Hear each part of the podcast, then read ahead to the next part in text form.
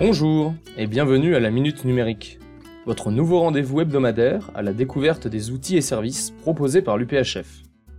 Dans ce premier épisode, nous allons voir comment obtenir son certificat de scolarité. Tout d'abord, connectez-vous à votre ONT. Puis, rendez-vous dans l'onglet Mon bureau et cliquez sur Mon dossier administratif étudiant vous arrivez sur l'interface principale de l'outil. Dans le menu de gauche, cliquez sur Parcours.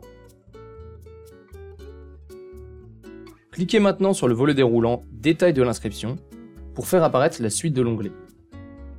Enfin, cliquez sur le bouton Certificat de scolarité et sélectionnez un emplacement où enregistrer votre fichier.